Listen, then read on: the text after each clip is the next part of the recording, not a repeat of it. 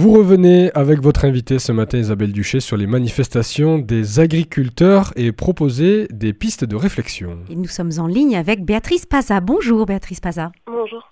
Vous dirigez une exploitation volaillère à Cabas-Loumassès dans le Gers depuis 2017 avec Mathieu Alphen. Merci de vous rendre ainsi disponible malgré un emploi du temps bien chargé.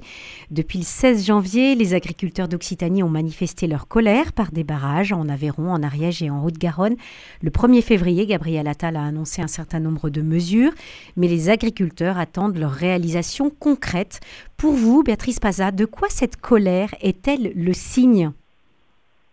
Alors, je pense que c'est le signe de plusieurs choses. On a parlé de euh, d'incompréhension, on a parlé de, euh, de euh, désamour avec le monde agricole. On a parlé de difficultés économiques du monde agricole. On a parlé de difficultés administratives. En fait, il y a énormément de causes. Je dirais qu'il y a autant de causes que de types d'exploitation. Euh, et c'est ce qui a rendu le, mouvement un petit peu compliqué et polymorphe parce que, euh, eh ben, en fait, toutes les revendications ne sont pas portées par tous les agriculteurs. Hmm. Et en ce qui nous concerne, on est, alors vous parlez d'exploitation volaillère, en fait, nous on parle d'un tout petit élevage de, de volailles. Euh, on, est très peu concerné par tout ce qui a été demandé et encore moins par tout ce qui a été obtenu et surtout par les principaux syndicats que sont la FNSEA et les GIA. nous, allons, y venir. C'est vrai que vous avez parlé des amours, d'incompréhension. Il y a aussi euh, euh, la chute des ventes des produits bio et depuis deux ans. Et on sait bien que notre région Occitanie est, la première région qui produit ben justement ces produits bio. Il y a aussi les crises sanitaires, l'influenza aviaire chez les palmipèdes gras et puis la maladie hémorragique épisodique. Et puis, il y a quand même dans notre région ces conditions climatiques difficiles avec de fréquents épisodes de sécheresse. Parmi ces différentes causes, lesquelles vous impactent particulièrement, Béatrice Paza? Alors, euh, en ce qui concerne notre élevage, ben, on a été fortement touché par l'influence aviaire, qui concerne effectivement les palmipèdes gras, mais en fait toutes les volailles, puisque euh, ça a également touché les élevages de, de galus, c'est-à-dire de poulets à pintade, mais aussi de dinde. Euh, ça a été très compliqué parce que c'est un, virus qui est extrêmement virulent de plus en plus euh, depuis ces dernières années, qu'il y a une, euh, une très forte diffusion, une grosse létalité. ce qui a été compliqué aussi, c'est la façon dont ça a été géré. en tout cas, ça, pour nous, parce qu'il y a tout un principe de zone de sécurité et qu'ils ont appelé, ce que le gouvernement a appelé des mesures de prévention qui ont été faites, et notamment l'abattage systématique de volailles saines mm. dans des périmètres euh, considérés comme euh, voilà très larges et considérés comme euh, potentiellement contaminés ou contaminants.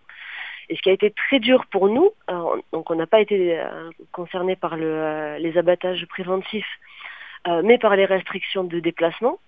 Et ce qui a été le plus difficile pour nous d'accepter, en fait, c'est qu'il y a des contraintes qui ont été imposées aux élevages bio et plein air, alors qu'on sait que le principal facteur de diffusion d'un élevage à l'autre et dans les régions, c'est le mouvement des volailles, le mouvement des personnels qui bougent de grands centres de production à d'autres grands centres de production et la surconcentration des volailles dans les bâtiments ainsi que la surconcentration des élevages dans les mêmes régions. Mmh. Et ça a été très difficile pour nous d'accepter que nos modèles qui sont, je crois, vertueux ou à défaut pas trop déconnants, soient mis en cause alors que les gros élevages, eux, ne l'ont pas été, ou très peu.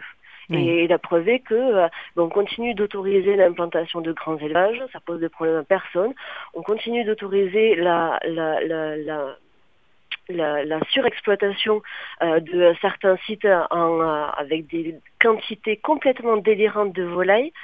Euh, et que le modèle, le modèle plein air continue à être pointé du doigt. Alors un peu moins puisqu'il y a des expérimentations qui sont mises en place, qui ont commencé cette année, justement pour savoir quel était l'impact des modèles plein air sur la diffusion de la grippe aviaire. Et j'espère que ça montrera qu'en en fait on, est responsable à, à, rien, à quasiment rien, sur les questions de sur les questions de, de diffusion du virus. Et ces études d'impact, elles vont elles vont sortir officiellement quand? Alors, euh, c'est quelque chose qui se fait sur le long terme euh, et c'est ce qui euh, permettra le sérieux de, de l'étude. Donc j'espère qu'on aura un résultat d'ici deux ou trois ans. D'ici deux ou trois ans seulement. Alors le Premier ministre a fait un certain nombre d'annonces, des aides de trésorerie, l'inscription dans la loi de la souveraineté agricole, un plan sur les pesticides qui est suspendu. En quoi ces propositions correspondent-elles à vos difficultés, Béatrice Paza? Alors, euh, elles correspondent en rien à nos difficultés. Euh, puisque ben, nous on est euh, en bio en fait, donc on a tout de suite fait le choix de ne pas utiliser ce qu'on appelle des, des intrants, donc pas de pesticides et, et, autres produits chimiques sur nos fermes. Ce mode d'élevage est pas nouveau, ça fait quand même plus de 20 ans qu'il existe et qu'il a qu'il a fait ses preuves, donc il est possible. Il est aussi certainement plus délicat euh, avec des rendements qui sont moins importants. C'est pour ça qu'il est nécessaire de l'accompagner. Et pour l'instant, en France, c'est pas le cas. L'agriculture biologique est très peu accompagnée. Oui. Et alors vous avez, nous avons parlé il y a, juste avant de cette euh, de cette épisodie, euh, de cette influence aviaire sur sur les palmipèdes et sur sur les, poulets, les dindes. Est-ce que dans les, solutions qui sont proposées, notamment la solution du vaccin, c'est une solution qui, pourrait vous, euh, vous intéresser, sachant que vous êtes en, production bio? Alors, le vaccin existe uniquement sur les palmipèdes, donc mmh. dans tous les cas, on, est, on ne sont pas concernés.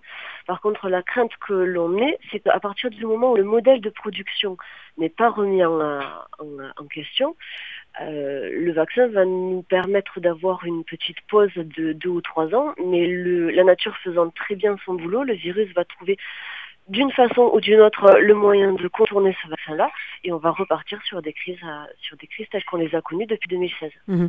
En ce qui concerne les, normes, euh, les normes administratives, on a beaucoup entendu euh, des témoignages d'agriculteurs qui disaient on, passe une demi-journée par semaine à remplir des papiers. Est-ce que c'est aussi vous une, préoccupation et, pour laquelle vous attendiez des mesures concrètes de la part du gouvernement? Alors une préoccupation euh, en tant que chef d'exploitation, je dirais qu'elle n'est pas plus importante que pour n'importe quel autre chef d'entreprise. On passe tous beaucoup de temps euh, sur ces questions administratives. Euh, oui, c'est vrai que parfois on a des règles qui nous apparaissent un petit peu délirantes, mais quand je vois la réponse qui a été faite et qui concerne principalement la simplification des démarches dans le cas d'installation classée, alors par installation classée, il faut entendre de très gros élevages qui, jusqu'à présent, sont soumis à autorisation et euh, pas seulement à, déclaration. Je me demande si on va vraiment dans le bon sens. Je suis pas certaine que autoriser, autoriser et surtout simplifier l'installation euh, de, de grands élevages, de la même façon autoriser et simplifier la multiplication de bassins de rétention d'eau avec des tailles qui peuvent euh, être honnêtement très significative, je ne suis pas sûre que c'est aller dans le bon sens, je ne suis pas sûre que ça participe réellement à une réflexion globale sur comment faire progresser notre agriculture. Mhm. Et, surtout, et surtout la faire correspondre la faire correspondre aux enjeux écologiques que l'on connaît tous. Et oui, c'est ça, parce qu'il y a aussi euh, des, mesures qui, euh, donc voilà, ce, plan sur les pesticides qui a été suspendu. Euh, là aussi, vous vous dites qu'on va peut-être pas assez loin sur les normes écologiques.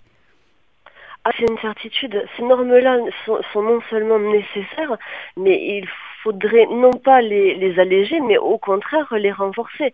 Au lieu de tirer l'agriculture européenne vers le bas, il serait bon de la tirer vers le haut. Effectivement, j'entends parfaitement que euh, pour des, producteurs de, céréales ou des producteurs de fruits et légumes, de voir ces produits concurrencés avec d'autres produits européens ou euh, d'importation mondiale qui, eux, ne respectent aucune de ces règles, c'est difficile et c'est complètement incompréhensible. On est d'accord sur cette question-là. Mais dans ce cas-là, tirons globalement ensemble l'agriculture vers le haut. On ne peut pas continuer à, produire... Euh, à, coup de, pesticides et, de chimie. On sait tous, toutes les études montrent que on va dans le mur, on appauvrit les sols et, on dégrade la qualité de notre environnement. On est tous responsables de ça. Mhm. Vous, avez évoqué euh, finalement cette question du libre-échange. Hein, Béatrice Paza, elle a été soulevée à de maintes reprises. Quelles seraient selon vous les premières mesures vraiment de bon sens à mettre en place pour préserver la souveraineté alimentaire? Ah, c'est une très bonne question. les premières mesures, je ne sais pas si on peut les lister tellement elles sont nombreuses et, euh, étroitement imbriquées, mais il est certain que euh, faire une, un, arrêt complet de, sur ces accords de libre-échange, ça serait une première mesure. Ensuite, il faudrait un aspect réglementaire qui permettrait, comme je le disais, d'harmoniser le, la réglementation concernant les, les, le cadre de production. Euh, et il faudrait aussi accompagner tout ça, donc évidemment accompagner des agriculteurs qui sont engagés hein, dans, des, dans des productions euh, sur une, une voie un petit peu plus vertueuse ou en tout cas euh, qui permettrait de, de, répondre davantage aux enjeux écologiques. Et ensuite, il faudrait également le coupler avec un accompagnement de la population française, que ce soit en termes d'éducation alimentaire, euh, il n'est pas normal de manger des tomates en plein janvier, ni des fraises en février, ça, ça n'existe pas, euh, ou des haricots en, mars, c'est pareil, tout ça, ça n'existe pas. Il faudrait accompagner, faire un gros travail de pédagogie, réapprendre en fait ce que c'est que les bases de l'alimentation, la production euh, agricole et de l'alimentation sur le, la population, et peut-être aussi trouver un moyen de l'accompagner financièrement. C'est-à-dire? Euh, c'est-à-dire qu'on a pris l'habitude en fait d'avoir euh, tout à portée de main à, des prix qui sont complètement délirants. Mmh. On, a perdu en fait euh, le, le, le, sens de la valeur de la production alimentaire. Alors ça, ça peut se faire dans ça un effet positif puisque ça permet aussi de dégager ce budget-là pour en faire autre chose, notamment en ce qui concerne le, les loisirs. Et euh, c'est une très bonne chose. Mais peut-être qu'il faudrait se rendre compte que produire à manger, ça a un coût. Et que manger, ça a un coût. Manger sainement, ça a un coût. Euh, et c'est vrai qu'il y a aussi des, des, des, choix à faire euh, au, par rapport à la situation, mm. à, à la, les gens trouvent normal de, de dépenser euh, des sommes astronomiques sur euh, des produits récréatifs numériques, mais ils trouvent obscène d'avoir à, à, mettre un peu plus euh, sur l'alimentation. Peut-être il y, a, y, a un petit accompagnement à faire sur ça aussi. Un accompagnement et puis aussi euh, le, la Confédération paysanne dont vous faites partie, Béatrice Passa, a, a, appelé à poursuivre la mobilisation car la question fondamentale du revenu n'est toujours pas prise à bras le corps par le gouvernement. Est-ce que vous suivez, vous, cette ligne de conduite? Alors, en termes de mobilisation, le comment dire, en fait, c'est le temps qui va surtout nous manquer hmm. parce que sur l'exploitation, nous sommes que deux et sur des élevages, c'est très compliqué en fait de laisser des animaux en autonomie. Euh, mais euh, par contre, effectivement, la Confédération paysanne a tout à fait raison de, de, de prendre cette question à bras le corps.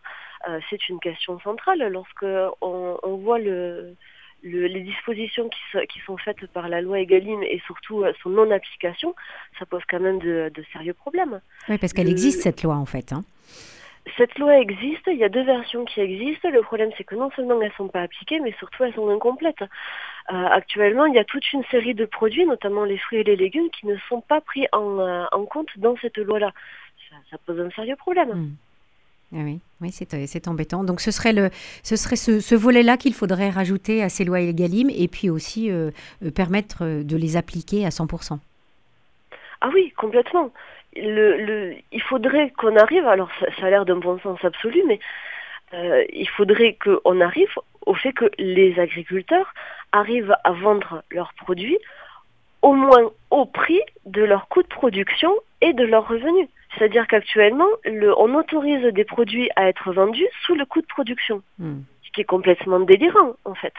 Et vous, euh, puisque vous avez ce, ce système de, de, petite exploitation avec, euh, euh j'imagine, une vente euh, par, par vente directe, par des circuits courts, est-ce que ça veut dire que toutes les grandes exploitations doivent devenir des petites exploitations pour revenir finalement à des, des solutions de proximité ou est-ce qu'il y a une solution intermédiaire à votre avis?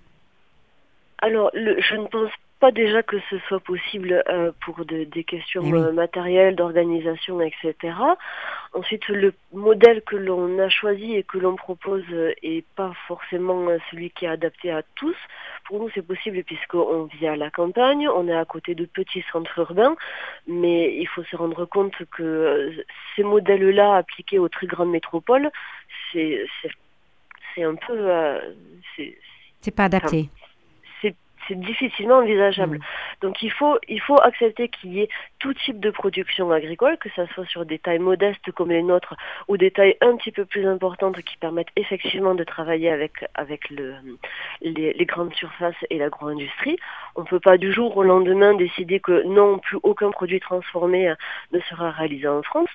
Euh, tout le monde a, il faut pouvoir proposer des produits pour tout le monde. Par contre, il faut que ces produits soient achetés, soient déjà produits dans de bonnes conditions et achetés à des prix qui soient acceptables pour les agriculteurs. Hmm. Voilà une, réflexion en tout cas à poursuivre. Merci beaucoup, Patrice Pazade, euh, d'avoir accepté notre invitation ce matin. Et puis, je vous laisse aller vous occuper de vos volailles. bonne journée. Très bonne journée à vous. Au revoir. Au revoir.